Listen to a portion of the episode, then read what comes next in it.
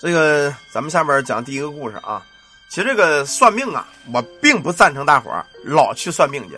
有句俗话说了啊，命是越算越薄啊。咱们尽量呢不要老去算命。我也给你们说过很多啊，我也给你们说过很多。就是说你是真算了命了，知道你了，山头火、大雷木、海中金，你又能如何吧？知道了你又能怎么样？除非是那种顶级高人啊，拿着你的八字，一瞬间能把你这辈子事儿说出来。这样的高人你值当算，轻易的不要透露自个儿生辰八字啊，轻易的不要透露啊。听完这个故事啊，你就知道是为什么了。哎，说这么一个农村的老事儿啊，农村老事儿，咱们八字啊，如果是生人谁都不认识的人，你尽量错过着说。怎么叫错过说呀？比如说你这个属猴那年哪月的，哪年你可以告诉他月跟日子。生人就问你，特别是大街上不认识的，忽然间拦住你，说：“师傅，我看你红光满面，我给你算一卦呗。”特别是这种啊，尽量不要告诉他们真实的生日。你听完这个故事，你会觉得很后怕，你会觉得很害怕，知道吗？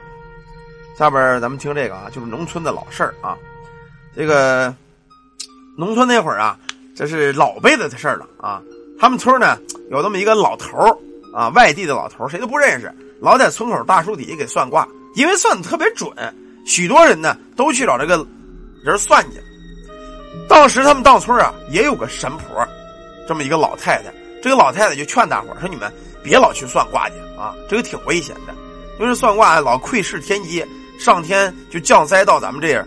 嗯，轻则你是嗯失点钱，对吧？重则家道中落，再重的话子孙后代遭天谴，就死翘翘了。但是这个人们呢，架不住一传十，十传百啊。”几乎这一村一个镇的多少人，天天一大溜一大溜的，几十几十个的排在这大树底下找这个外地老头算卦。当时他们村这个老太太也是个神婆，她也去看去了，就见这个老头啊怎么算卦的，给每个人啊发张黄纸。这个老神婆是行内人，她也懂啊。她一看这个黄纸太熟悉了，这个黄纸啊是用来画符用的，很贵。可不是咱们平常说那个做做那个死人钱那个草纸啊，是真正画符那个宣纸，纸力柔韧，就这一张纸，反正得值俩钱啊。这个材料一般的根本正常的这个神婆都用不起。这人随便把这么珍贵的纸发给大家，老太太当地这个神婆就更纳闷她看看这个人到底怎么算卦，他也跑大屋里跟着这老乡去看去了。去见这人啊，眼珠子是白的，眼窝子往里抠抠上，俩眼往上翻翻着，就这样。是个天瞎，也就是说天生是个瞎子。可是呢，你别看他瞎，他每回给大伙发纸啊，一点都发不错，就跟他能看见一样。他让每个人把自个儿生辰八字就是这个阴历的生日、年月日时，全写在这个黄纸上。一看这个，这老神婆心里就咯噔一下子。生辰八字是一个人很重要的东西，就像你们每个人所守的秘密一样，左右着你的运势，左右着你一生，甚至你的命运。除了自己跟父母，一般的外人不到不得已的情况下，你别随便说。除非是那些什么呀，德高望重的人，或者道行特别深、讲信誉而且常住的先生，你再去说自个儿八字儿因为先生呢看八字儿前是不允许把这个别自个儿把别人八字儿啊随便乱说的。一旦碰有术法的，会给你使上。所以咱们打八字儿有时候找找实在时候想跟我问啊，问八字儿你私聊我，别老在公屏打。我说你们好多次了。但有些人他不注意，我是没事我没有害人之心啊。但是你碰见那个有害人心的，你你你就该找麻烦了啊。因为前几天有一个人，呃，也出了这个事儿，跟我也说了，反正我劝他，他也没听，他不相信这个啊，他觉得我说的不对。我要说的不对，那你就，嗯，你家里反正谁有病你知道，你就挨着吧啊，那个没办法。下边咱们接着说这个事儿啊，老太太呢一看这个要坏。因为这个老先生是就这几天来是外地的，谁都不认识的，属于走脚的这个先生，他要这些人生的麻子啊。老头拿了麻子之后呢，而且这个表情，你别看他瞎，他特别高兴，翻着眼，嘿嘿，一拿麻子特别高兴，就在这算，算的非常准。但是啊，这个老神婆就注意了一点，这老头无论怎么算卦，他只说过去的事儿，从来不说没有发生的事不说未来，他只说你小时候得过什么毛病。啊，多大多大有事儿，但是说你说我以后怎么着啊？他不说，他光说以前，这就是这个老头的毛病。老太太这儿呢，越看越不对，越看不对。过了没多长时间呢，这个老太太也有师傅啊，他老太太是山上面一道观的一个，算是一个老道姑啊。他是师傅就传话，让这个老老太太上山，说找他有事儿。他师傅呀上山之后见了面，就跟这个徒弟说：“说徒弟啊，你赶紧准备点东西，准备点防治瘟疫的东西。过段时间呢，咱们村得爆发瘟疫。”老太太一听吓一跳，说：“师傅怎么了？怎么怎么还出这事儿？你先听我的，先去准备，赶紧通知这个村里这个卫生院呐，甚至一些大夫们。”啊，因为那个老太太也是神婆，这么多年了啊，跟卫生院的这个医生啊，什么这大夫都卖面子。因为医院经常碰一些个奇奇怪怪的病人，都上他这治来啊。跟他们说说，你就准备点治瘟疫的这这个呃药啊，多准备点。也上上级请示了，说多进了一批这个药。开始啊，这村里人呢，发现这个老太太神奇古怪的，就不让他们算命。这帮人都骂啊，不就人家老头算得准吗？不就人家来了抢你生意了吗？啊！你就这么坏人家名声啊！老乡也都骂他，但这老太太也不跟人争，啊，他不跟人家争。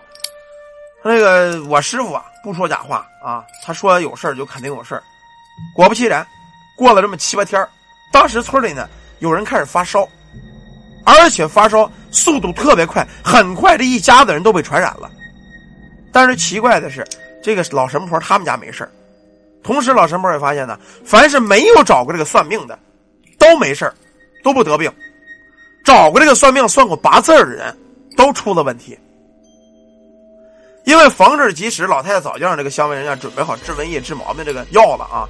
这个事儿扩散的并不大，虽然死了这么五六个人吧，也没有波及太多。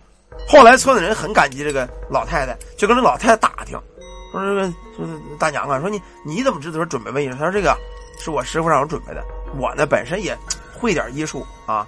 那时候也经常有人找老太太看病，他师傅说跟我说了啊，那个人就那个瞎子，应该是个邪教的教徒，或者是类似于降头师之类的人，反正不是好人。一句话，他得了人的生辰八字干嘛呀？他把这个人啊好运、财运啊什么寿数，麻痹转移到自个儿身上了。也有知情的这个大老板呢，会出这个价啊，出价特别高，找这样的人，比如知道自个儿快死了啊。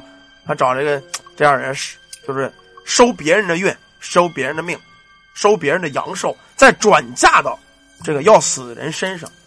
就这瞎子先生这回来，估计接的是一笔大单子。老太太怎么说，乡民都不听啊，阻止大伙失败了。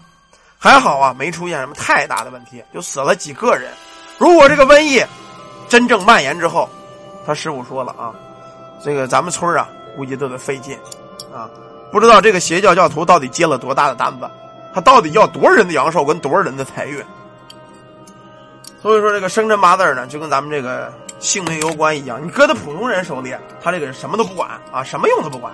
但是，一旦搁在像这种邪教徒，他又是个高手的时候，你的生辰八字就能左右你的一生，甚至寿数、官运、财运、人丁，他全能左右。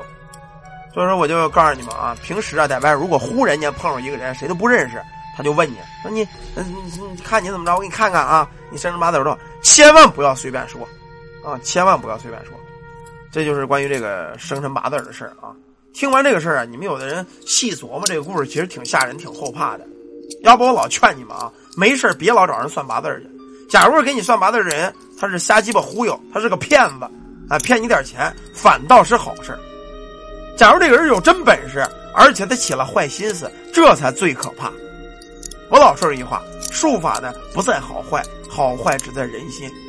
救人的术法也可杀人，杀人术法也可救人，知道吗？好了，这个这个故事咱们讲到这儿啊。关于这个算八字的啊，不要上外头乱算。